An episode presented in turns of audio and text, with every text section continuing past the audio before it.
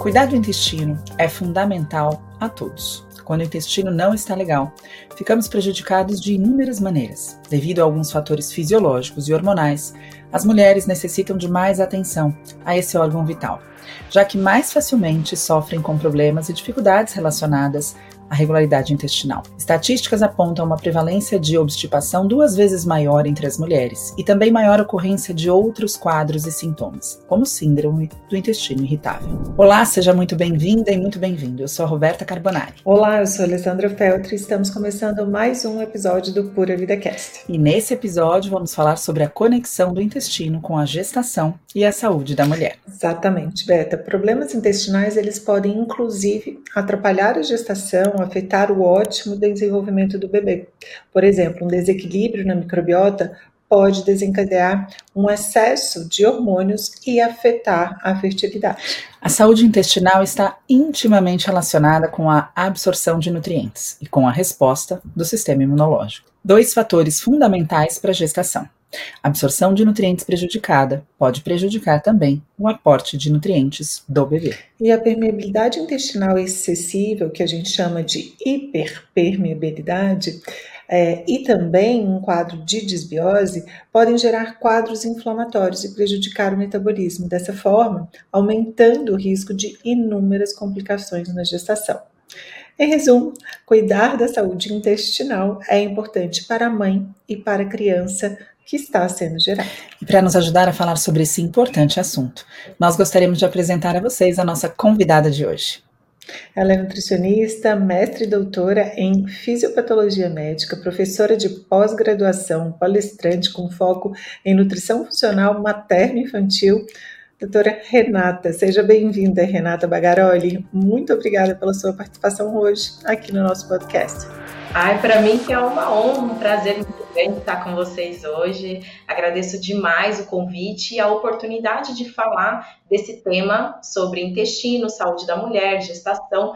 Eu tenho tanta experiência, experiência na minha prática clínica e gosto muito também de estudar sobre o tema e aprofundar sobre esse tema, que é muito rico e ajuda demais as mulheres, né? Tanto mulher na TPM, em idade fértil para engravidar, na menopausa, na gestação. Então, saber cuidar do intestino da mulher em todos os seus ciclos de vida faz uma grande diferença na qualidade de vida dela. Renata, muito obrigada pela sua presença aqui.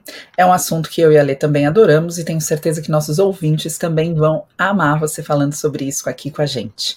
E eu já queria começar né, pedindo a você que dividisse aqui com os nossos ouvintes um pouquinho, então, dessas razões, as principais razões de as mulheres serem mais afetadas com problemas intestinais. Sim, e se existem momentos, né, é, desses nossos ciclos em que nós estamos mais vulneráveis a essas alterações. Ah, sim, a mulher, ela com certeza, ela é mais afetada ela tem um intestino mais irregular mesmo, e isso por conta dos hormônios. Então, a mulher, ela é cíclica, especialmente a mulher em idade fértil, ela é cíclica. Então, dependendo da fase do ciclo menstrual dela, o intestino dela vai se comportar de formas diferentes. Quando ela engravida também. Então, vamos começar esse assunto falando da mulher que está no seu ciclo hormonal normal, não está grávida. Ela vai ter a fase folicular, que é o começo ali, os primeiros 14 dias. Depois ela vai ter o pico da ovulação, né, que é o meio do ciclo, e aí depois ela tem a fase lútea, que é a segunda metade desse ciclo. Esse ciclo todo, ele dura 28 dias. Na primeira fase, que é essa fase folicular, ou seja, preparar aquele óvulo para ovulação, essa fase ela tem predominância de estrogênio. E já na segunda fase, a predominância é progesterona. E aí a gente já vai começar a entender algumas coisas do intestino dessa mulher, porque o estrogênio, ele é tudo de bom para o nosso intestino. Então, o estrogênio ele melhora, diminuindo a permeabilidade do nosso intestino, o intestino fica mais lisinho, aquele tapetinho, né? Aumenta a produção de muco, então você tem uma maior barreira, uma maior proteção nessa fase. E o estrogênio também aumenta a população de lactobacilos nesse intestino. Já a progesterona, que é a segunda fase, que é a fase da TPM, né? Geralmente a mulher começa ter sintomas de TPM 10, 12, uma semana antes, e aí a gente está ali com a progesterona mais aumentada.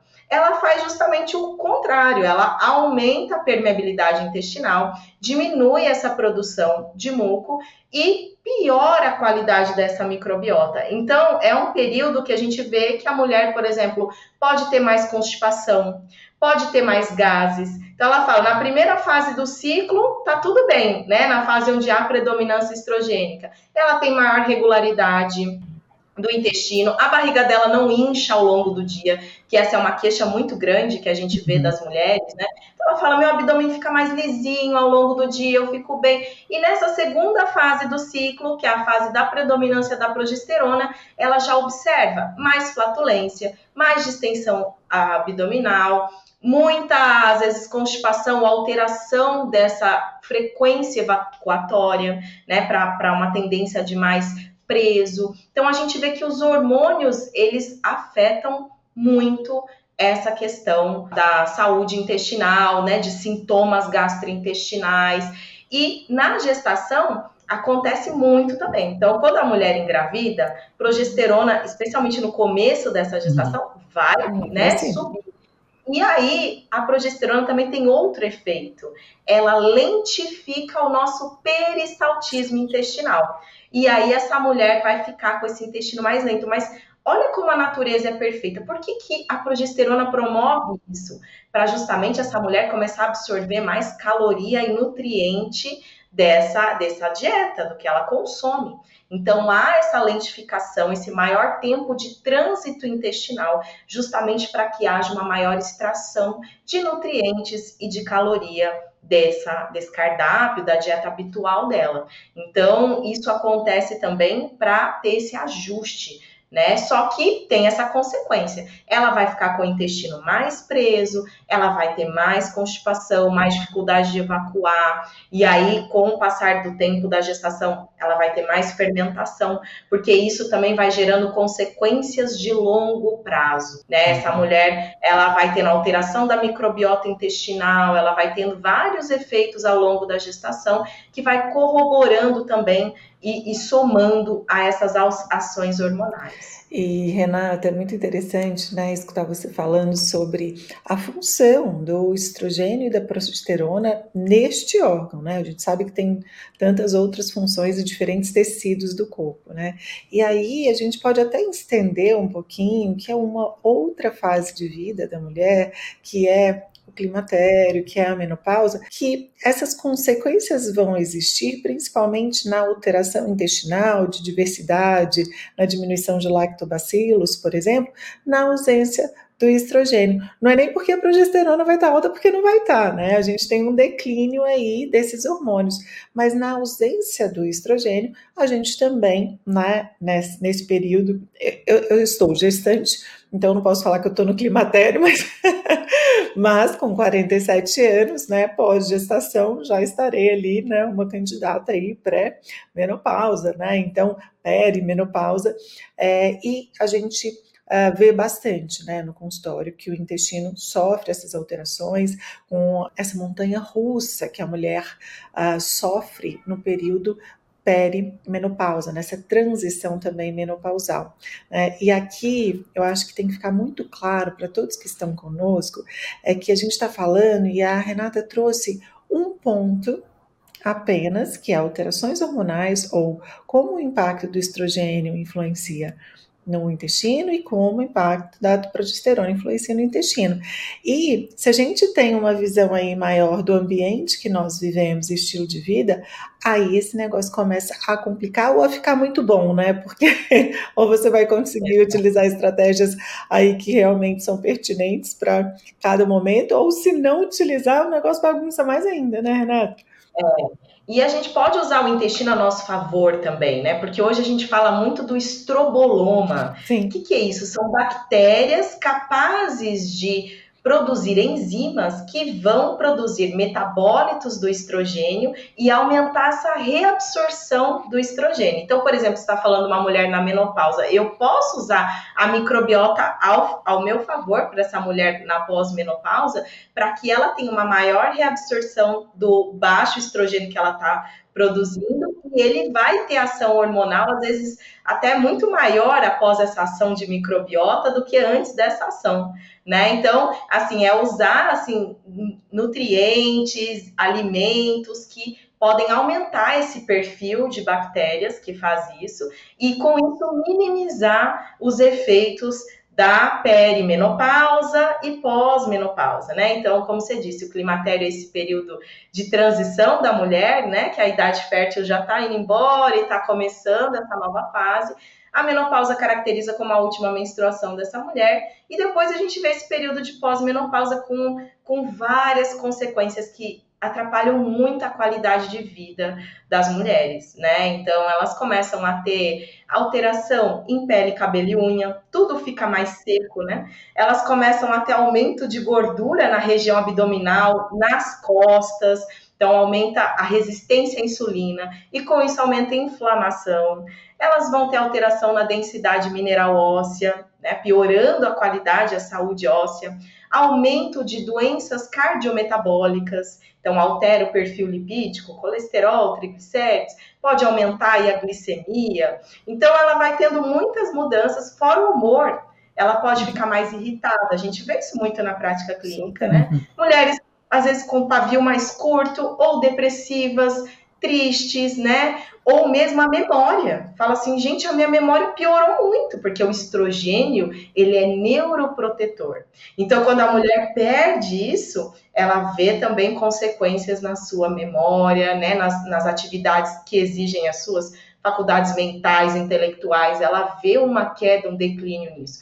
E é interessante saber que a, todo o estilo de vida, como você falou, pode ajudar muito essa mulher, mas a microbiota pode fazer uma interface aí muito interessante, né, entre é, o que você dá de alimentação, o que você promove de melhora no estilo de vida dela e a consequência hormonal, como ela pode responder a isso, é, é potencializado quando a gente cuida da microbiota. Né? Exatamente. Né? E Renata, eu queria aproveitar e, e fazer uma pergunta a respeito da gestação, né?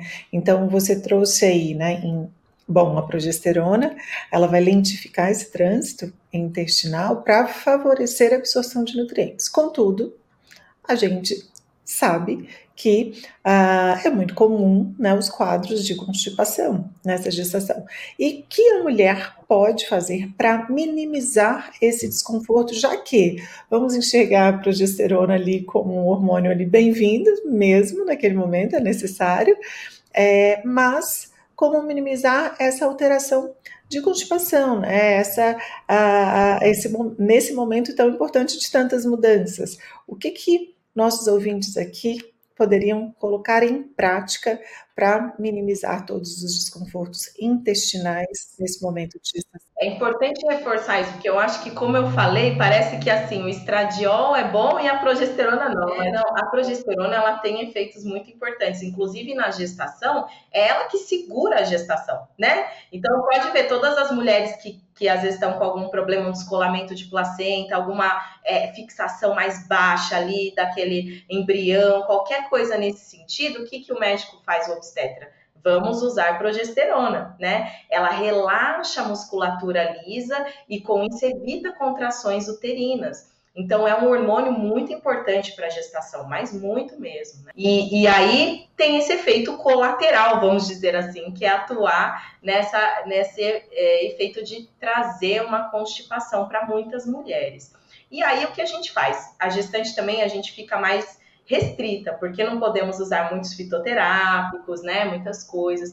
Mas, por exemplo, aumentar o aporte de fibra desse cardápio. Eu gosto muito de indicar é, farelo de aveia 30 gramas por dia, né, duas colheres de sopa já auxilia muito. O pudim de chia ou gel de chia, a gente pode usar isso também como uma estratégia muito boa para trazer isso. Ajustar a hidratação, porque muitas não tomam água adequadamente. Então, também eu não posso aumentar essa fibra sem antes pensar num aporte aí de 2 litros e meio a 3 litros de água dia para essa mulher. Por quê? Porque ela está aumentando mesmo a retenção de líquido porque ela está com expansão do volume sanguíneo, né, a, a, formação ali do líquido amniótico, então ela recruta mais e às vezes também não sobra muito líquido para formar fezes macias mesmo. Então precisa aumentar essa água da gestante.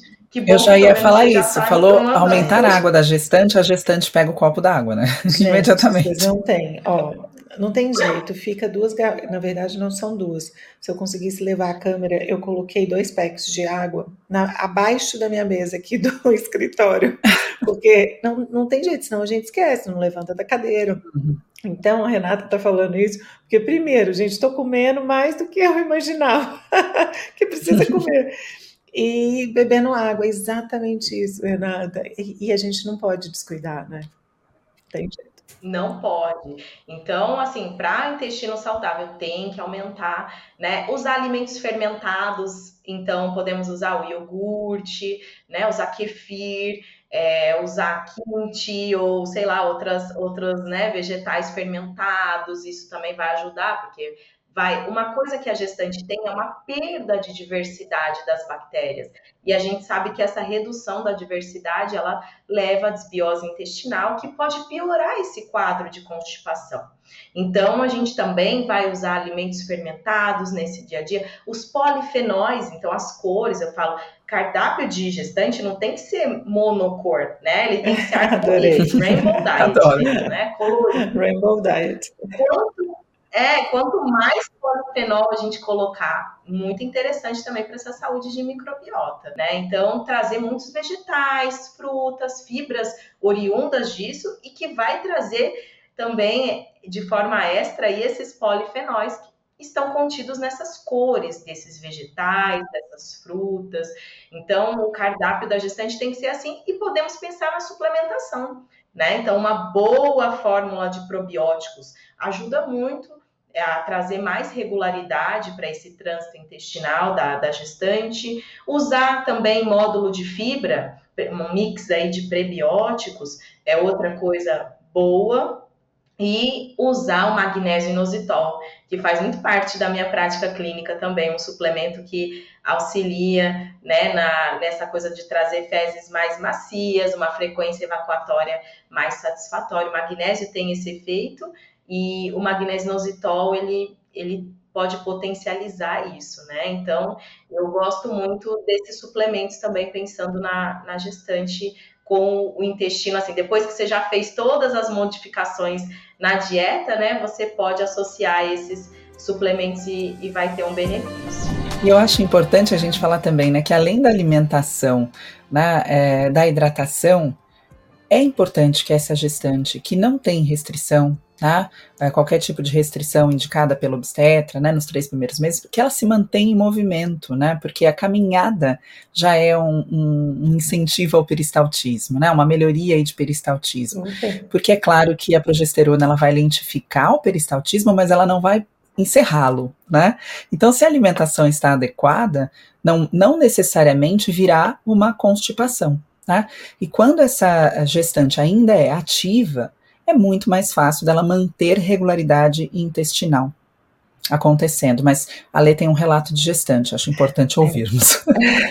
É bem, olha, de verdade, é bem desafiador esse controle intestinal, né? Porque eu falo que eu tenho minhas grandes refeições, né? Que são ali o almoço e o jantar, e eu até incluo o café da manhã também, porque eu tenho um bom aporte de fibra no café da manhã, porque eu sempre como aveia pela manhã, e se eu não trago esta aveia, ou em forma de um toast, ou junto com um creme de frutas, eu faço a suplementação ah, de fibra em pó. Então, eu vou, eu realmente me conecto com as necessidades ali das minhas refeições, o que aquela refeição precisa me oferecer ao longo daquele dia, porque senão a gente descontrola. Então, por exemplo, quando eu não coloco aveia, eu tenho um módulo de fibra que está junto de um creme de frutas ou que está em um shake. No almoço, se eu almoço fora, por exemplo, e não como vegetais crus em qualquer lugar, eu já levo a minha fibra também. Ou eu aumento um pouco meu aporte de frutas, né? Então, ah, vou levar um pouco mais de frutas, porque ali também eu vou conseguir um pouco mais de fibra. Então, eu vou me organizando ao longo do dia, e essa organização faz toda a diferença. E um outro ponto, Renata, que até é, é interessante, que eu fiz um teste em mim sobre utilização de probióticos em algum momento, enquanto eu senti o meu intestino constipar um pouco mais no começo, e sem probiótico. Eu não consegui tirar o probiótico. Então, toda vez que eu tirava o probiótico, com uma alimentação adequada, gente, de verdade. Sou um uhum. exemplo e ativa, de né? alimentação. Eu sei. E não tem Sabemos. jeito. não tem jeito de alguém apontar o dedo e falar, olha, era que você não comia direito. E tomo água. Então, é, mas é, foi muito interessante para mim, assim, né? Observar, ah, vou colocar o probiótico agora, porque eu tô tomando água, eu tô caminhando, tô me movimentando, não fiz exercícios intensos ao longo da minha gravidez inteiro, por vários uhum. motivos, mas é, eu avaliei isso. E aí, quando eu coloco, colocava o probiótico, inclusive estou com probiótico até hoje, colocava o probiótico, ele melhorava falava, tá, tudo bem, fiquei aqui 20 dias com probiótico, agora vou continuar com os mesmos hábitos alimentares, vou tirar. Renata, não adiantava. É. Então, eu permaneci aí com ciclos de probióticos ao longo, já estou quase no finalzinho. Por quê? Porque eu senti a necessidade e a diferença. Então, ah, quando a gente fala de probiótico, né? Ah, é incrível. É incrível. Para quem quanto tempo, né? Como que você vai utilizar, quais as cepas você uhum. vai utilizar. Né? Então, para uhum. mim foi muito sobre isso, né? De falar assim, bom, não preciso usar probiótico a, a gestação inteira, ok, mas deixa eu fazer meu teste, como que eu vou uh, com ele e sem ele, né? Então eu consegui uh, ficar até o final da gestação sem muitas alterações intestinais. Então, isso também, ó, graças é. não tive eu não tive vários sintomas de, de gestante, e um deles foi a constipação, que também não me afetou. Aí, depois que eu comecei a fazer a estratégia com probiótico, sabia? É, então, e, e, é muito mesmo. Eu vejo que, assim, quando a gestante tem acompanhamento nutricional, eu trabalho muito com gestante na minha prática clínica, eu vejo isso, como elas relatam que a gestação é confortável, né? Porque fala assim, ah, a fulana teve muita constipação, a outra teve muita náusea, a outra teve muita... Insônia, né?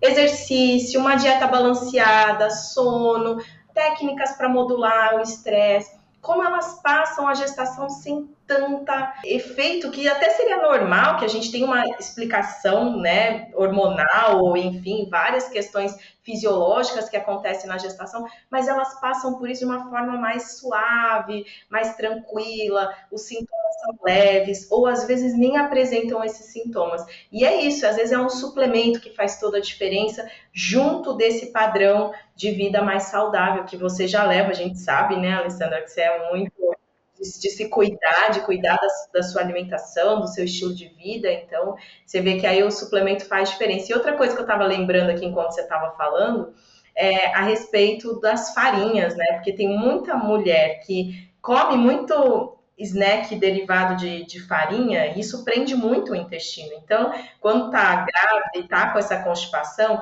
além de tudo que eu falei, a Roberta também muito bem complementou com o exercício, você também trouxe o seu relato, eu acho que diminuir o consumo de farinhas também é fundamental. Vou fazer uma outra pergunta agora a respeito também de saúde intestinal e gestação.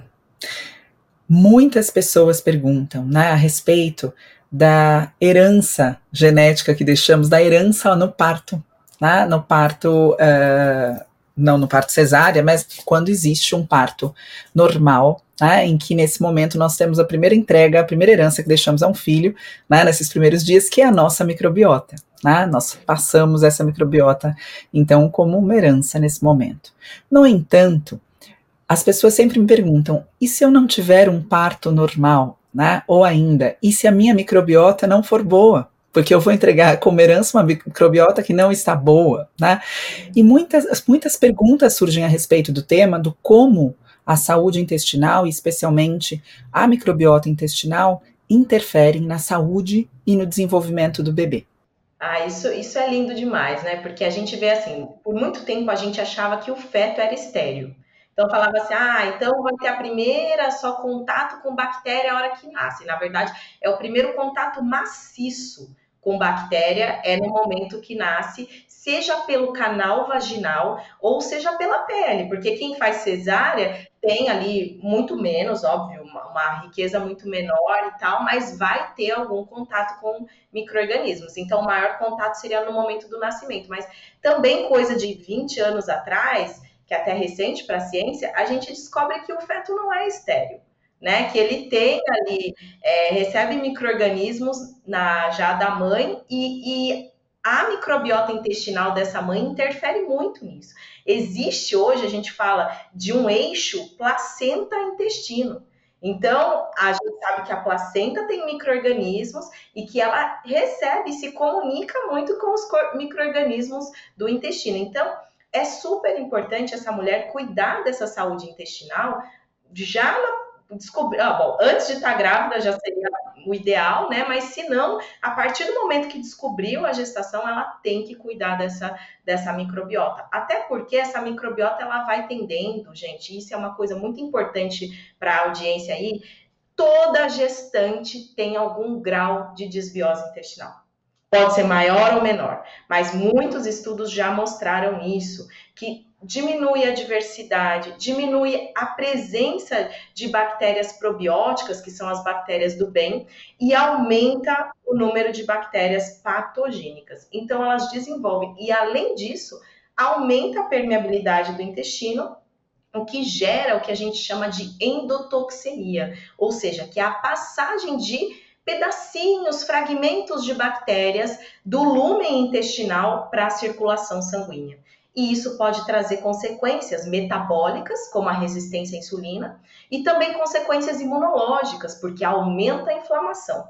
Então, sabendo disso, a gente tem que cuidar dessa microbiota para que, tudo bem, aconteça isso que, que é esperado, mas não de forma tão intensa. Porque quando eu tenho tudo isso de forma intensa, essa gestante vai ganhar muito peso e vai ser muito difícil controlar o ganho de peso dela e ela vai ter mais risco e mais chances de desenvolver pré-eclâmpsia, diabetes gestacional e outras complicações nessa gestação. E aí, já pensando nesse eixo intestino-feto, intestino-placenta, quer dizer, ele já está recebendo, até tem estudos que mostram que metabólitos de bactéria, como por exemplo os ácidos graxos de cadeia curta, especialmente o butirato, ele Sim. pode sair do intestino dessa mãe chegar lá no feto e diminuir a chance desse feto de desenvolver doenças alérgicas, como asma, por exemplo. Então, você já está fazendo uma modulação imunológica, uma modulação dessa primeira colonização aí que a gente está falando, né? Que ela, ele vai receber mais para frente, mas já começa ali na vida intrauterina. E aí, obviamente, quando vem o parto, o, vai vir uma pergunta de como produzir butirato, tá? Vai vir a pergunta: como produzir butirato? Isso vai ser a primeira pergunta que vai vir no Spotify e na nossa plataforma. E aí, né, de uma forma muito simples, né, frutas, verduras e legumes aumentam aí a produção de butirato pela nossa microbiota intestinal. Isso mesmo. Então, quando a gente come né, alimentos ricos em fibras, isso vai acontece. E aí, essa primeira colonização de parto normal do intestino que foi cuidado dessa forma, né? Então aí a gente já vê que vai prevenir doenças metabólicas nesse bebê com essa primeira colonização adequada. Então, previne esteatose hepática, previne obesidade, previne diabetes, previne muitas doenças. A gente também vai pensar nas doenças alérgicas, então, asma, dermatite atópica, né? Muitas doenças aí alérgicas a gente consegue minimizar, prevenir. E, e assim, é muito importante essa, essa primeira colonização. Agora, quando não pode, Renata, quando faz cesárea, o que, que nós vamos fazer, né? Então, tem estudos que mostram que usar probiótico na gestação, né, e nessa fase pós-parto para a mãe que amamenta, é interessante. Então, já tem estudos com suplementação de probiótico mostrando que, mesmo nascendo de parto cesárea, a microbiota desse bebê, nesses primeiros mil dias, né, que é até quando o bebê completa dois anos, que é mil dias é primeiro dia de concepção, até quando o bebê completa dois anos, que é quando esse período de herança epigenética ele é muito pronunciado. Então, a gente vê que o uso de probiótico nessas mulheres, né, que vão ter parto cesárea no último trimestre de gestação e ali nessa fase de amamentação, já ajuda muito também nessas questões. Então, a gente pode pensar nessa estratégia, por exemplo, né, de usar esses, esses probióticos, além de todas as manobras que a gente já comentou aí de, de manter um intestino saudável, que funciona bem, né, isso sem dúvida nenhuma faz muita diferença também. E pensando que o leite materno, ele vai ajudar nessa colonização maciça, mas tem um estudo muito interessante que mostra que bebê de quatro meses Metade da microbiota intestinal dele é a microbiota do intestino da mãe, olha isso. Então, essa coisa de contato pele, sabe? Por isso que fala, às vezes, ah, o leite materno, ele é importante. Ele é, lógico, ele tem HMOs, que são aqueles oligosacarídeos do leite materno, que traz uma riqueza para a microbiota desse bebê muito grande mas o contato pele-pele, esse contato da mãe, e essa mãe nutrindo esse intestino e essas bactérias dela de forma saudável, vai passar também ao longo da vida. Então, às vezes a pessoa fala, ah, eu perdi tudo porque eu fiz cesárea. Não, você tem muitas oportunidades. Muita chance ainda. Muita. Chance na introdução de alimentos, nesse contato pele-pele, na amamentação. Tem muita água para rolar e coisa boa que a gente pode modular nesses primeiros dois anos aí de vida do bebê.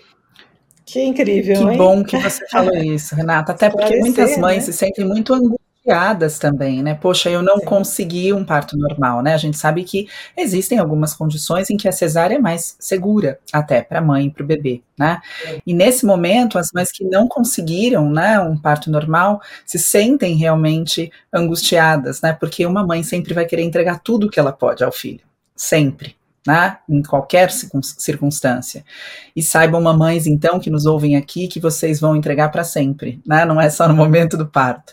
Então é muito gostoso poder te ouvir falar sobre isso com os nossos ouvintes, né, e mostrar que existem inúmeras chances de construir aí através do intestino da mãe um intestino e um metabolismo saudável também para os nossos pequenos, né, para os filhos. E aí, além da gente falar dessa questão, né, das oportunidades que uma mãe tem, então, de entregar e construir essa microbiota intestinal, achei muito importante também, Renata, quando você trouxe sobre essa alteração que existe, né, com toda gestante, que é um aumento do desequilíbrio intestinal, trazendo um possível quadro de desbiose, né, é, que pode acontecer em diversos graus.